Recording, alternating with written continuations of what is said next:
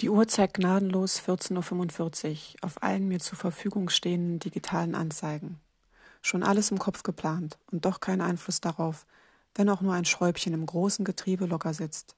Ein geplatzter Fahrradschlauch, schon verschieben sich die nachfolgenden Sendungen um circa eine Stunde.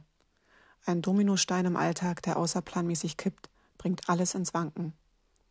14.48 Uhr. Hat es jetzt echt drei Minuten gedauert, bis ich das hier geschrieben habe? Die leeren Kaffeetassen in die Büroküche bringen. Nochmal drei Minuten. Dann langsam alles runterfahren. Die Unterlagen ordnen, die Stifte in den Halter, aus dem Fenster schauen, anziehen, losgehen. Es wird einer der letzten Tage im Büro sein. Wir sind am Anfang der Pandemie. Doch das wissen wir gerade noch nicht.